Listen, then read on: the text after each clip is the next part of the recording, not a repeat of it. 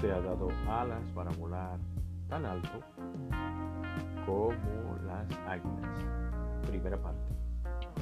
Un rey recibió como obsequio dos pequeños halcones y los entregó al maestro de la cetrería para que los entrenara. Pasado unos meses, el maestro le informó al rey que uno de los halcones estaba perfectamente, pero que al otro no sabía qué le sucedía.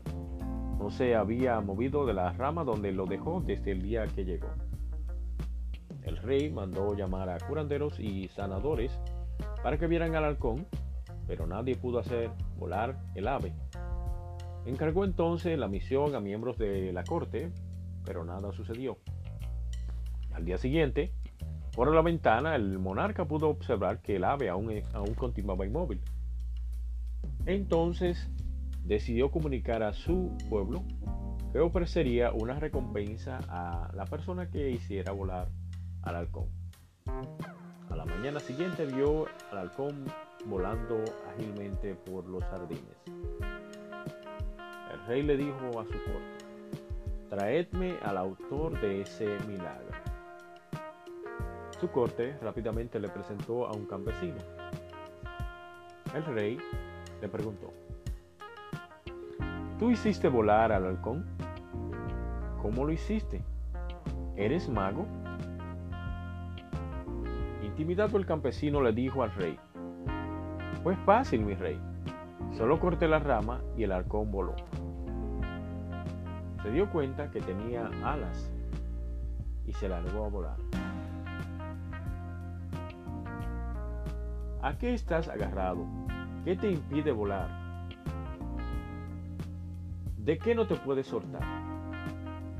Vivimos dentro de una zona de comunidad donde nos movemos y creemos que eso es lo único que existe. Dentro de esa zona está todo lo que sabemos y todo lo que creemos. Convivimos con nosotros y con nuestros valores, nuestros miedos y nuestras limitaciones. En esa zona reina nuestro pasado y nuestra historia. Todo lo que conocí, todo lo que conozco, cotidiano y fácil. Tenemos sueños, queremos resultados, buscamos oportunidades, pero no siempre estamos dispuestos a correr esos riesgos. No siempre estamos dispuestos a transitar, caminar de manera difícil esos caminos. Deja de aferrarte a tu propia rama y corre el riesgo de volar más alto. Y quizás en tu vida, como en la mía, podamos descubrir que las palabras del gran apóstol Pablo hoy más que nunca están vigentes. Nunca ninguno, ningún ojo ha visto, ningún oído ha escuchado, ninguna mente humana ha concebido lo que Dios ha preparado para quienes lo aman.